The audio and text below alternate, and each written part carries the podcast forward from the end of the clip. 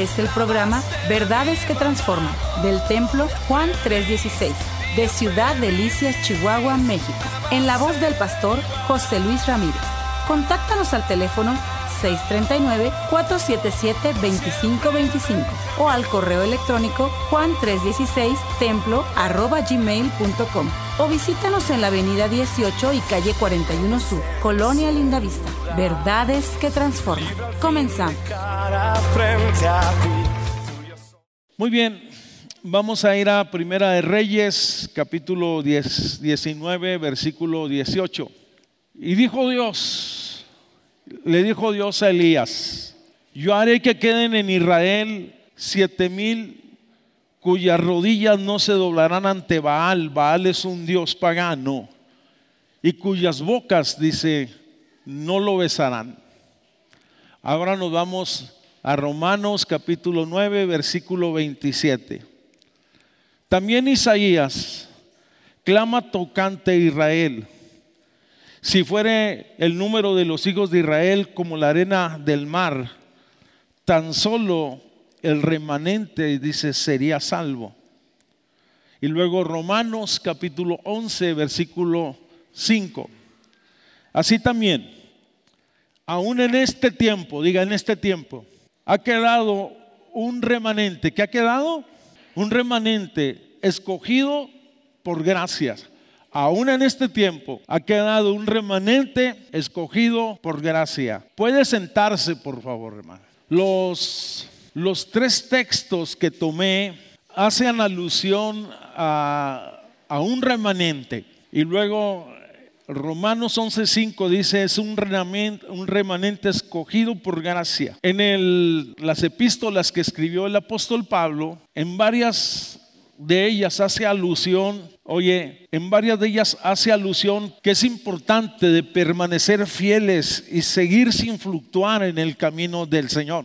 En otras palabras, no desmayar. Cuando hablamos de un remanente, la escritura dice, o el significado de remanente es lo que quedó. Otra interpretación sencilla es lo reservado. Es una palabra que se usa en contabilidad, es una palabra que se usa en la vida cotidiana pero también tiene una aplicación en el sentido espiritual. Lo que quedó, lo que fue reservado, lo que fue preservado. Y aquí sale la primera declaración. El remanente es una obra de gracia. Diga conmigo gracia. Y gracia significa el favor inmerecido. No porque hayamos hecho, no porque seamos religiosos, no porque seamos cristianos, no porque seamos católicos, Oye, si no es por su gracia que nosotros somos salvos, somos perdonados, somos restaurados, eso es la salvación. A través del Señor Jesucristo, Él ya pagó en la cruz del Calvario por nosotros. Y quiero ser muy claro porque sé que aquí hay personas que están por primera vez. La salvación solamente es por medio del Señor Jesucristo, que si confesamos con nuestros labios que Jesús es el Señor, entonces seremos salvos no porque lo merecíamos, no porque hagamos buenas obras, pero de la misma manera, en el sentido que estamos expresando, el remanente, también lo que quedó, lo que fue guardado, lo que está reservado, se puede decir que es una obra de gracia. Vamos, así ha sido con el pueblo de Israel en el pasado y ciertamente lo es en el presente y lo seguirá siendo en el futuro y tiene y en este sentido nosotros también estamos incluidos. La Biblia hace alusión a un grupo de fieles o remanente y yo diría que es algo más que supervivientes. Porque doy un ejemplo muy sencillo, los que conocen un poco la historia bíblica, permítame decirle que fueron algunos de los que se salvaron en el arca que construyó Noé, sus tres hijos, su nuera y su esposa. Oye, pero no todos se habla de una fe genuina en ellos, por lo tanto no todos eran parte del remanente. La importancia de mantenerse firme se hace alusión en varios de los pasajes que encontramos en el Nuevo Testamento. Esta es una verdad bíblica presente. Vamos, y tal vez surja la pregunta, bueno, si está hablando de lo que quedó, pudiéramos decirse, ¿quiénes son el remanente hoy? Los que han quedado después de muchas batallas y siguen adelante en el camino del Señor. Nosotros como humanidad pasamos una pandemia el 2019 y podemos decir los que vivieron después de la pandemia, ese es el remanente. Pero en el sentido espiritual, los que han quedado después de que el diablo haya hecho estragos en familias, en personas o en congregaciones. Lo que quedó después de la prueba se puede decir que vino sobre la vida de muchos. Lo que creó, oye, lo que permaneció fiel sirviendo al Señor, oye, y no siendo arrastrados por las corrientes del mundo. Fíjese que es muy interesante, lo va a entender de una manera muy sencilla. Cuando Jesús empezó a predicar en el año de popularidad, el primer año, muchos empezaron a seguirlo por los milagros, por las señales que hacía. Y conforme pasaban las semanas, los meses o los días, el Señor empezó a hablar con mucha claridad acerca del reino de Dios, de las demandas del reino de Dios. Y en Juan capítulo 6, versículo 66, dice, desde entonces muchos de los que habían creído, de los discípulos, se volvieron atrás y ya no andaban con él. ¿Qué está diciendo? Que muchos escucharon, pero que no muchos se afirmaron. Que muchos a lo mejor dijeron, Él es el Mesías, lo reconocieron como un maestro o como un señor o como un profeta, pero vamos, no le siguieron. Hay varias parábolas que nos hablan las razones por qué algunas personas no han decidido seguir a Cristo. Pero en este sentido que estoy hablando, puedo decir que los discípulos fue una especie de remanente que permanecieron con Él hasta el final, que lo siguieron hasta la cruz del Calvario. Oye, y que fueron testigos y después proclamadores o los que llevaron el mensaje de salvación hasta que llegaron a nosotros. Es interesante y tal vez muchos solamente comenzaron pero no terminaron. Y eso sigue sucediendo hoy en día. Tan solamente piense un poquito en lo que le voy a decir. ¿Cuántos comenzaron con nosotros en el camino de la fe o la carrera de la fe, pero muchos ya no están en el camino de la fe, se han apartado por pruebas, por tribulaciones, por circunstancias que pudieran haber pasado alrededor de sus vidas y decidieron estancarse, quedarse, desanimarse y no permanecer en la fe. Analizando el pasaje, el pasaje que he tomado, los pasajes de Primera de Reyes como Romanos, tienen un vínculo y hacen alusión a un hecho histórico. Oye, porque en varias ocasiones de la escritura se habla de un, de un remanente. El pasaje está relacionado, el primer pasaje que tomamos, Primera de Reyes, capítulo 19, versículo 8, está relacionado, no sé si me lo puede poner aquí en la pantalla, con el pueblo de Dios. En la época del profeta, vamos, del profeta Elías, el culto a los dioses, entre ellos Baal, estaba en un auge impresionante, de tal manera que había logrado penetrar, oye, llegar hasta Israel y muchos habían sido seducidos para seguir esas dioses o esas deidades. Es entonces que Dios levanta a un hombre llamado Elías, el profeta Elías, aparece en Primera de Reyes. Y es Elías que tiene un ministerio y lo llama Dios con dos propósitos muy específicos confrontar el culto falso que estaba prevaleciendo en Israel. Y la segunda cosa, hacer volver el corazón del pueblo de Dios a la fe verdadera. Ese era el ministerio y el propósito entonces del profeta Elías. La realidad, Dios es estratégico, nada se escapa. Uno de los mandamientos que aparecen y que están vigentes hasta el día de ahora es que no tendrás dioses ajenos delante de mí. Y por lo tanto Israel había erigido por consentimiento del rey que estaba en ese momento en el poder y su esposa Jezabel habían promovido toda una cultura de idolatría, de tal manera que parecía, oye, inminente eh, un gran tropiezo o una gran apostasía. La realidad, eh, se levanta Elías, usted después lee la escritura, se hace alusión de la fe de Elías y de la manera tan extraordinaria que Dios la usa.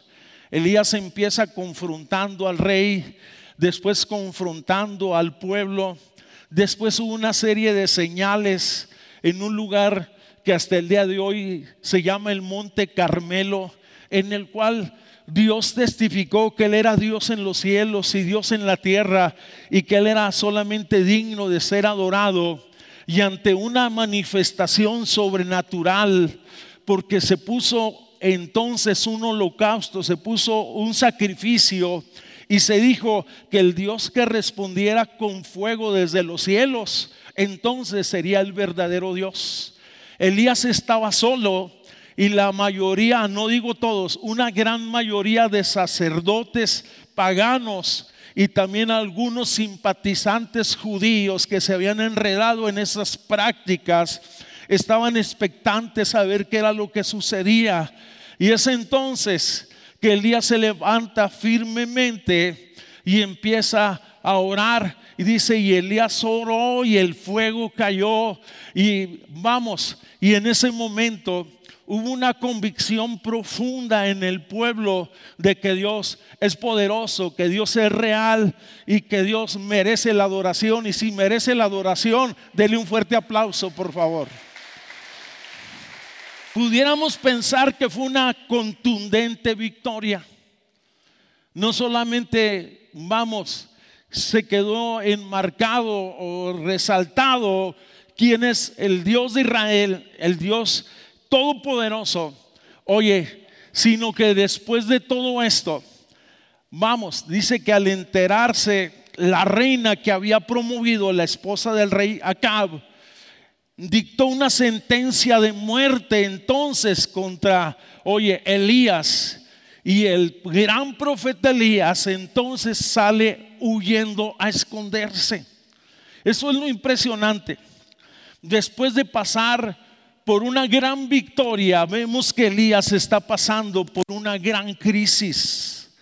Y se puede decir, y es lo impresionante, en algún momento dado, Elías les había dicho al mismo pueblo, ¿por qué claudican entre dos pensamientos? Si Jehová es Dios, a Él servirle, pero ahora que está en la crisis, se le olvidó lo que había proclamado o lo que había aprendido. Qué impresionante es. Y esto me hace pensar que en ocasiones usted y yo podemos tener grandes victorias en la vida, pero cuando se presentan la oposición o el enemigo se levanta, oye, podemos desanimarnos, podemos desalentarnos. Elías se va por el camino al desierto queriéndose morir. Oye, Dios lo alienta. Es una historia impresionante. Lo alimenta y después Elías se va hasta el monte de Dios y se refugia en una cueva. Quisiera hacer un paréntesis que en ocasiones hay cristianos que están metidos en una cueva, depresión, tristeza, angustia, temores y tantas cosas. Pero ese no es el lugar para un cristiano y mucho menos para un líder o alguien que conoce a Dios. Esa es la realidad de las cosas. Y estando él en aquel lugar, trataba de justificarse a sí mismo sus actitudes. Había una actitud de conmiseración, pobrecito de mí. ¿Ha escuchado esa palabra? Conmiseración es tener lástima de mí mismo. ¿No ha escuchado usted a las mujeres que en ocasiones dicen, yo lavo, yo plancho, y, oye, y nadie me pela? Ay, discúlpeme, nadie aprecia mi trabajo, en otras palabras. Pero también lo he oído de hombres que se lamentan de sí mismos, pero bueno, ese no es el punto. Lo que sí te digo es que Dios sabía dónde estaba y cómo estaba. ¿Qué estoy diciendo? Que Dios sabe dónde estás en este momento, pero cómo estás. Y es Dios mismo que se hace presente, no un ángel, sino que en una manifestación, en una teofanía de gloria, de poder, de truenos y de relámpagos, se hace presente en aquella cueva y se oyó, oye, en medio de aquella manifestación, una, oye, una palabra tierna, vamos, pero una confrontación tierna pero contundente y le dice, ¿qué haces aquí, Elías? Es impresionante. Pero ¿sabe qué es lo más impresionante? La respuesta de Elías. La respuesta de Elías está centrada en sí mismo cuando usted la analiza. Hace alusión a Dios y le dice, Señor, he sentido un vivo deseo, vamos por ti. Y luego voltea a ver al pueblo y dice, y tu pueblo, habla en general, dice, te ha dejado han servido a otros dioses, en otras palabras. Solamente yo he quedado. Es impresionante que Elías trata de justificar sus acciones. Todo eso está en Primera de Reyes 19, 4. Y luego dice, he sentido un celo por Dios, porque Israel ha dejado los pactos y abandonado tus altares. Nadie duda del deseo eh, de Elías, de su relación con Dios, de su celo por Dios y su obra. Pero Elías realmente estaba ocupado excesivamente en sí mismo. Cuidado con eso. Eso es peligroso. Vamos, como que sentía que lo que estaba sucediendo vamos, estaba implicada su reputación. Quiere que le diga algo, Dios no necesita abogados. No sé si está aquí, no sé si me entendió. Dios no necesita que usted y yo lo defendamos. Él es poderoso. Él es rey de reyes, señor de señores. Sobre los cielos Él reina, sobre la tierra Él reina, sobre gobernantes Él reina, sobre las latitudes, oye, sobre las potestades Él reina. Y cuando Él dice, sea así, así será, sea su nombre glorificado, hermanos. Pero el problema es que Elías se sentía como el indispensable y no entendió que solo la gracia de Dios lo había sustentado. Si Dios nos usa en algo en lo particular, démosle toda la gloria a Dios, porque todo es por gracia. Esto es impresionante, hermanos. Elías en su ministerio, esto es una de las cosas que yo reflexionaba cuando él volteaba a ver al pueblo de Dios. Y yo le quiero decir que el pueblo de Dios es el pueblo singular de Dios, escogido, la niña de los ojos de Dios. Tal vez muchos se habían apartado, tal vez muchos estaban eh, siendo seducidos por el culto a Baal o a los dioses ajenos, pero no todos, diga conmigo, no todos. Había un remanente. Había un remanente que se había mantenido fiel, creyendo, siguiendo y sirviendo a Dios. Ese es el punto. Pero Elías no sabía que había siete mil rodillas de fieles en Israel que no habían caído rendidos ante la idolatría, ante la anarquía, ante el poder de la seducción del mal. Permítame decirle que el mal es seductivo, que el mal tiene tentáculos. Por eso es que cuando alguien cae en las garras del mal, difícilmente si no clama y busca a Dios no puede salir. Solo Dios lo puede liberar. Esa es la realidad de las cosas pero no sabía. Pero ¿sabe qué es lo que a mí me llevó a reflexionar? Que Elías se había mantenido aislado. Eso es impresionante. Sí, era un gran profeta, pero no había hecho relaciones con gente que amara y que sirviera a Dios. Esto es lo impresionante. En la fe no somos islas. En la fe estamos llamados para ser edificados, consolados, confortados, equipados en todo este sentido, pero no me meto más allá. La realidad, en la época más oscura, siempre habrá un remanente fiel. En otras palabras, cuando Elías veía a la nación, decían, todos están mal. ¿Ha escuchado esas frases? Todos están mal. Todas las iglesias están mal. Todos los pastores están mal. Son frases fatalistas Pero la realidad de las cosas que hay personas, no lo dudo de que muchos sirvan, oye, sirvan por otros intereses y no por amor al Señor. Pero la realidad es que hay gente que ama a Dios, que sirve a Dios sin intereses mezquinos, solamente por lo que Él hizo en nuestras vidas porque Él fue a la cruz del Calvario, nos salvó, nos perdonó, nos restauró, hizo cosas extraordinarias, libró nuestra vida de la condenación y por eso lo seguimos, porque Él es el gran Señor, el pastor de los pastores, el amado de mi alma. Y si es su Señor, dele un fuerte aplauso y dígale gracias, gracias Señor, gracias. Elías estaba en la cueva y le dijo, ¿qué haces aquí? ¿Sabes qué? Tienes un falso concepto de mi pueblo. Qué impresionante es. Cuidado de aquellos que hablan mal de la iglesia porque están hablando mal de la novia de Cristo. Ah, ahí se la dejo. Después lo investiga usted de qué hablé. Yo no dudo de los malos testimonios, pero no por los malos testimonios nos van a juzgar a todos o a todos meternos en la misma cajita y decir todos son iguales. No, no, no, señores. No es así. Permítame decirle que en todas las épocas y en las épocas más oscuras siempre habrá un testimonio y un remanente que ama a Dios, que sirve a Dios, que glorifica a Dios. Y si está aquí en esta noche, dele un fuerte aplauso y dígale a Dios la gloria, sea tu nombre glorificado. Diré algunas cosas brevemente. Fíjese que son muchas las características que tiene el remanente escogido de, Dios o el remanente de Dios. La primera, el remanente, Dios es su prioridad. Pregunto, ¿cuál es el primer mandamiento? No tendrás dioses ajenos delante de mí, dijo el Señor.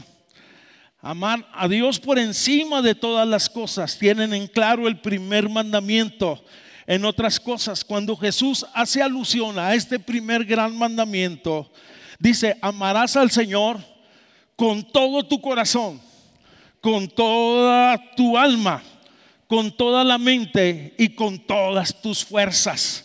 A ver, levanten la mano aquellos que levantan más de 100 kilos aquí en peso muerto. Los 70 para arriba, levanten la mano, amamos con todas tus fuerzas, se refiere al corazón, con todo lo que eres, con toda tu pasión. Oye, sírvele, llámale porque Él se lo merece, sea su nombre glorificado. Vamos, es también darle la preeminencia, que Él sea el primero en lo más íntimo de mi ser. Debe de ser primero antes que mi familia, que mi esposa, que mis hijos debe de ser primero antes que mi profesión, mi carrera, mi negocio, mi trabajo. Y ahí se lo dejo para reflexionar. Debe de ser primero que mis amigos, que mis recreaciones o cualquier otra cosa. Amar y hacer, vamos, van relacionados. Si yo amo, entonces trataré de hacer su voluntad.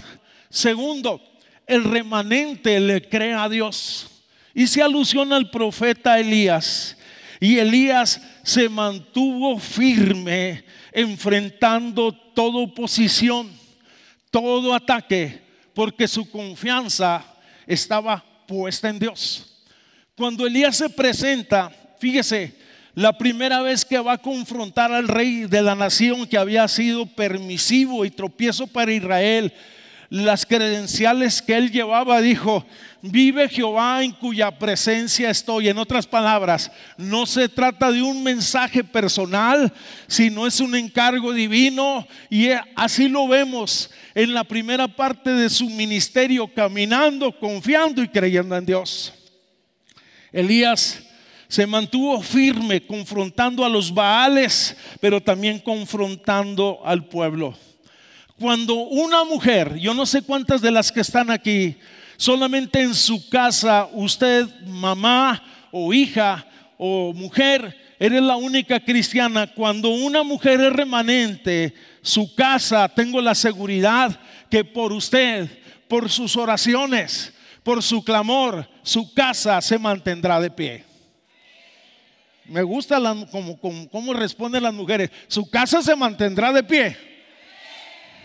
Eso es. Hombres, cuando un hombre remanente su generación será generación que conquista. A ver los hombres. No, hombre. Vénganse senados, por favor, hermanos. Les damos otra chancita.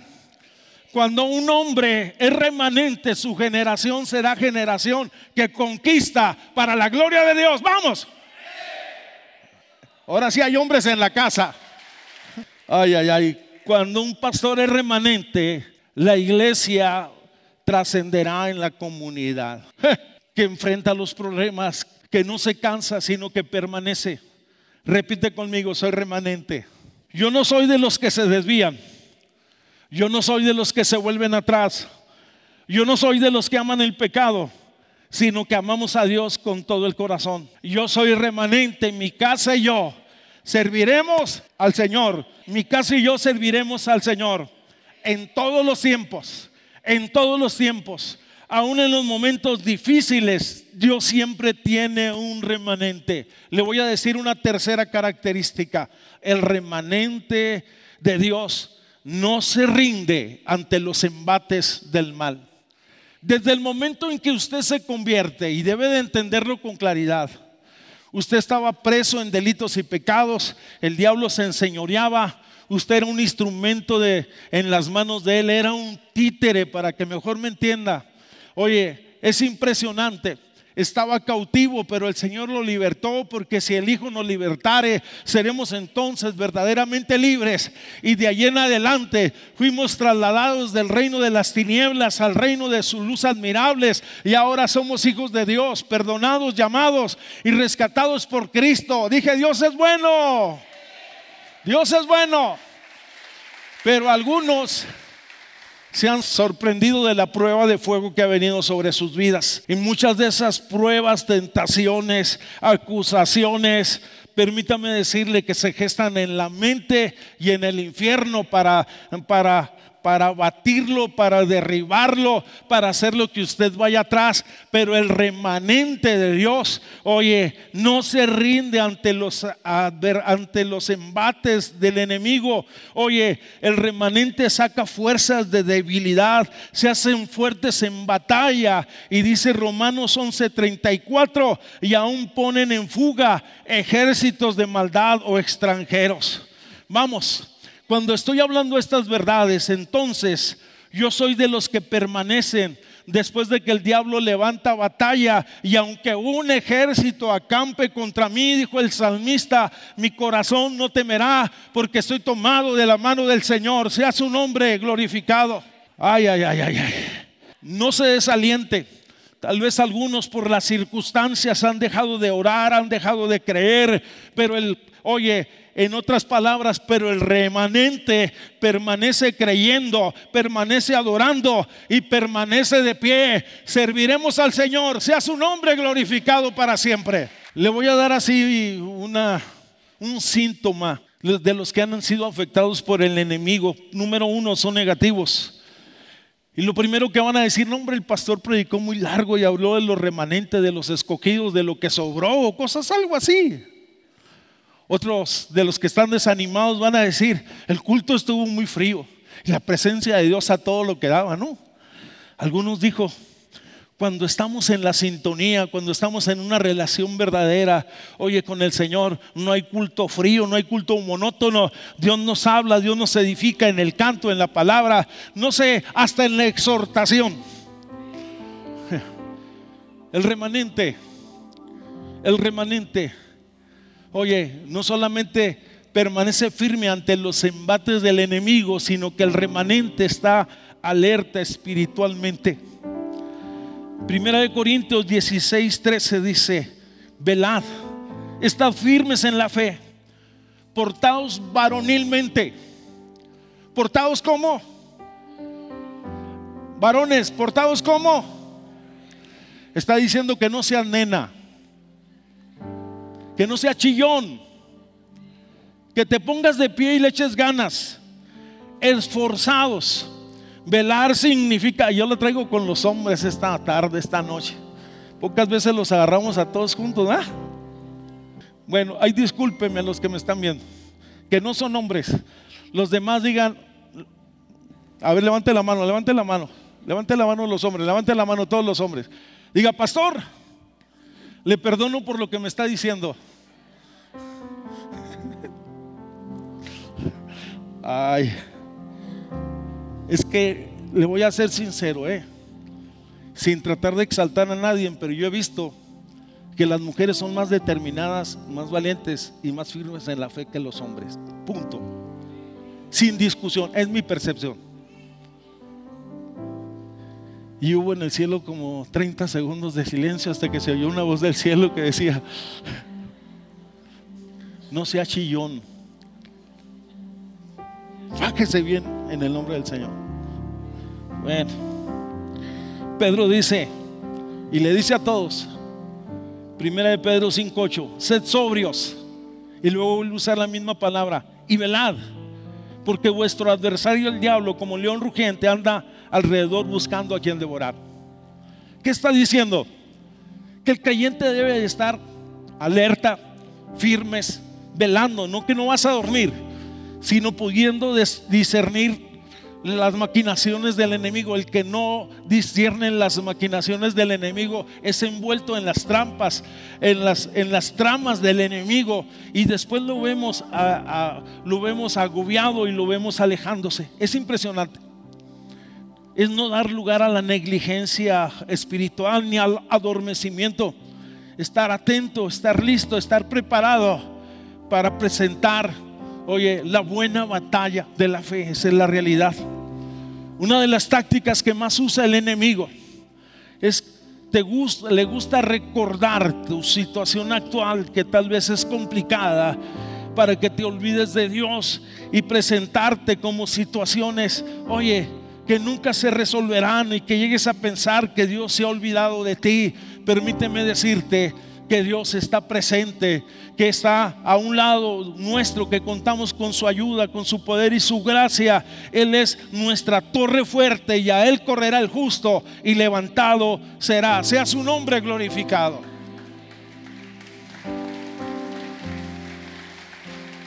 Esto es para todos. Y hay veces la realidad de las cosas que muchos no nos hemos percatado ni no hemos sido sobrios. Quiere decir que nuestros sentidos espirituales están atentos y no están adormecidos. Y es allí donde, siendo joven o siendo hombre o siendo adolescente, el enemigo nos adormece, nos hace tropezar, nos engaña como niños. Vamos, nos atrapa en sus redes. Y finalmente, el remanente está firme en la palabra del Señor crea a Dios, crea sus promesas, crea su palabra. Vamos, está parado sobre la palabra. Hoy vivimos una época de propuestas espirituales como nunca más, de todo tipo, aquellas que son antibíblicas, aquellas que hablan en contra y que van contra los principios, pero otras que también tienen como apariencias de piedad, pero son falsas, que te desvían de la fe verdadera. Por eso es importante la firmeza doctrinal expresada en la palabra de Dios. Las verdades fundamentales de la escritura corren desde el Génesis hasta el Apocalipsis. No podemos hacer doctrina de un solo texto. Los fieles a Dios difícilmente se mueven de los principios. Creemos en la palabra que es un libro de principios. La palabra contiene dos cosas, mandamientos y principios. Y tercero, promesas. Cuando caminamos en los principios alcanzamos las promesas. Eso es lo impresionante. Lo que ha dicho Dios, los fieles o el remanente de Dios camina en esa dirección. Es interesante. La mayoría de los héroes de la fe caminaron en la dirección correcta y caminaron bajo la palabra. Este fue el programa Verdades que Transforman del Templo Juan 316 de Ciudad Delicias, Chihuahua, México. En la voz del pastor José Luis Ramírez. Contáctanos al teléfono 639-477-2525 o al correo electrónico juan316 templo gmail.com o visítanos en la avenida 18 y calle 41 Sur, Colonia Lindavista. Verdades que Transforman.